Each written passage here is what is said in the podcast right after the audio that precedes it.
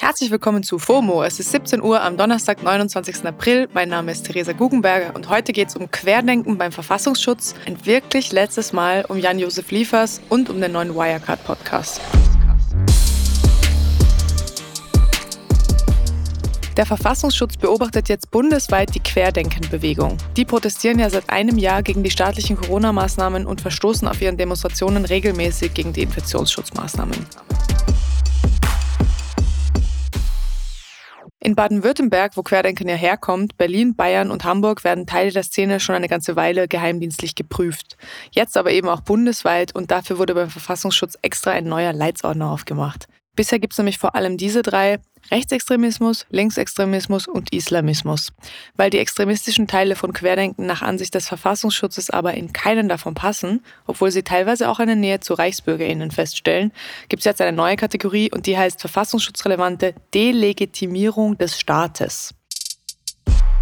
In den letzten Monaten hätten sich laut Verfassungsschutz einige QuerdenkerInnen zunehmend radikalisiert. Immer wieder gab es auch körperliche Angriffe, unter anderem auf PolizistInnen und JournalistInnen. Der Chef des Verfassungsschutzes, Thomas Haldenwang, betonte aber nochmal, dass, Zitat, unser Interesse hier nicht etwa einer kritischen Haltung von Protestteilnehmern gegenüber den staatlichen Maßnahmen gilt, sondern den Angriffen auf unsere Demokratie. Genug zu Querdenken, jetzt zu einem völlig anderen Thema, Jan-Josef Liefers. Ja, das Thema hat wirklich viel zu viel Aufmerksamkeit bekommen. Jetzt thematisieren wir es nochmal. Ich weiß, ich weiß. Aber das nur, um zu sagen, jetzt haben ihm Jens Spahn und die Zeit endlich sein Streitgespräch geschenkt. Da kommt raus, Breaking News. Der Herr Liefers ist einfach überfordert gewesen vom Nachrichtentornado während der Pandemie. Das ist ja auch völlig in Ordnung. Aber warum dann mit 52 anderen Überforderten zynische Statements machen? Samira El-Wasil hat das auf Twitter sehr treffend gesagt.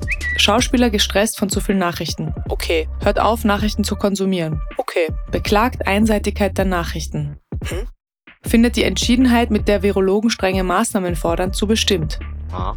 Und will lieber Aufklärung als stramm stehen. Ah. In den Talkshows, in die Herr Liefers jetzt überall eingeladen wird, geht es hoffentlich um wichtigere Themen. Zum Beispiel die Inzidenzzahl in finanziell ärmeren Vierteln, die Pflegelage auf den Intensivstationen und den Impffortschritt.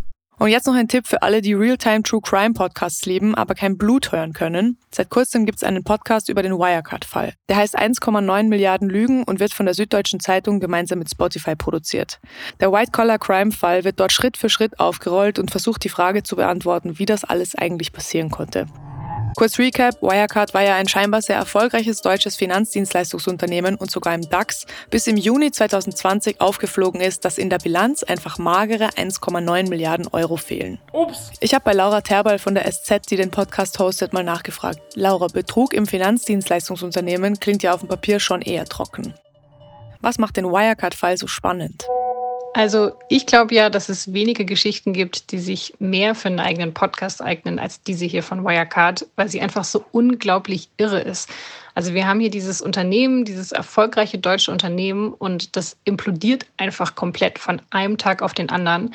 Und wenn wir uns genauer mit dem Fall beschäftigen, dann gibt's immer mehr irre Wendungen, immer mehr Sachen, die rauskommen, auch sehr interessante Charaktere. Und man hat echt das Gefühl, okay, wir finden so ein Puzzlestück nach dem nächsten, aber wie passt das jetzt alles so richtig gut zusammen? Ja, und dann fragt man sich natürlich, wie kann sowas in Deutschland möglich sein? Hat euch bei der Recherche etwas besonders überrascht? Also erstmal wirkt diese Wirecard-Story ja wie ein richtiger Wirtschaftskrimi, aber man merkt dann sehr schnell, dass da noch mehr dahinter steckt. Also es gibt ja auch diesen einen Top-Manager von Wirecard, der einfach verschwunden ist, also von dem niemand weiß, wo er ist. Und inzwischen ist auch klar, dass es da etliche Verbindungen zu Geheimdiensten gibt. Also das Ganze könnte auch ein Spionage-Thriller sein. Die Folge, in der es genau darum geht, ist seit heute hier auf Spotify online.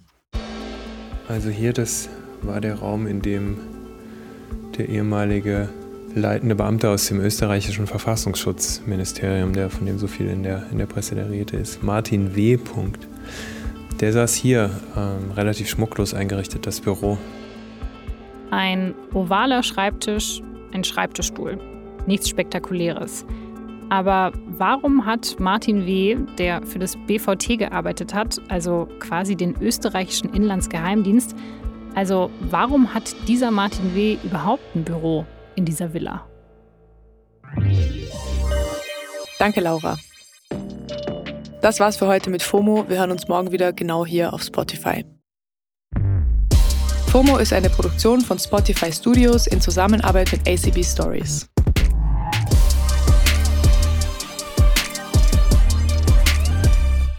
Folgt uns auf Spotify.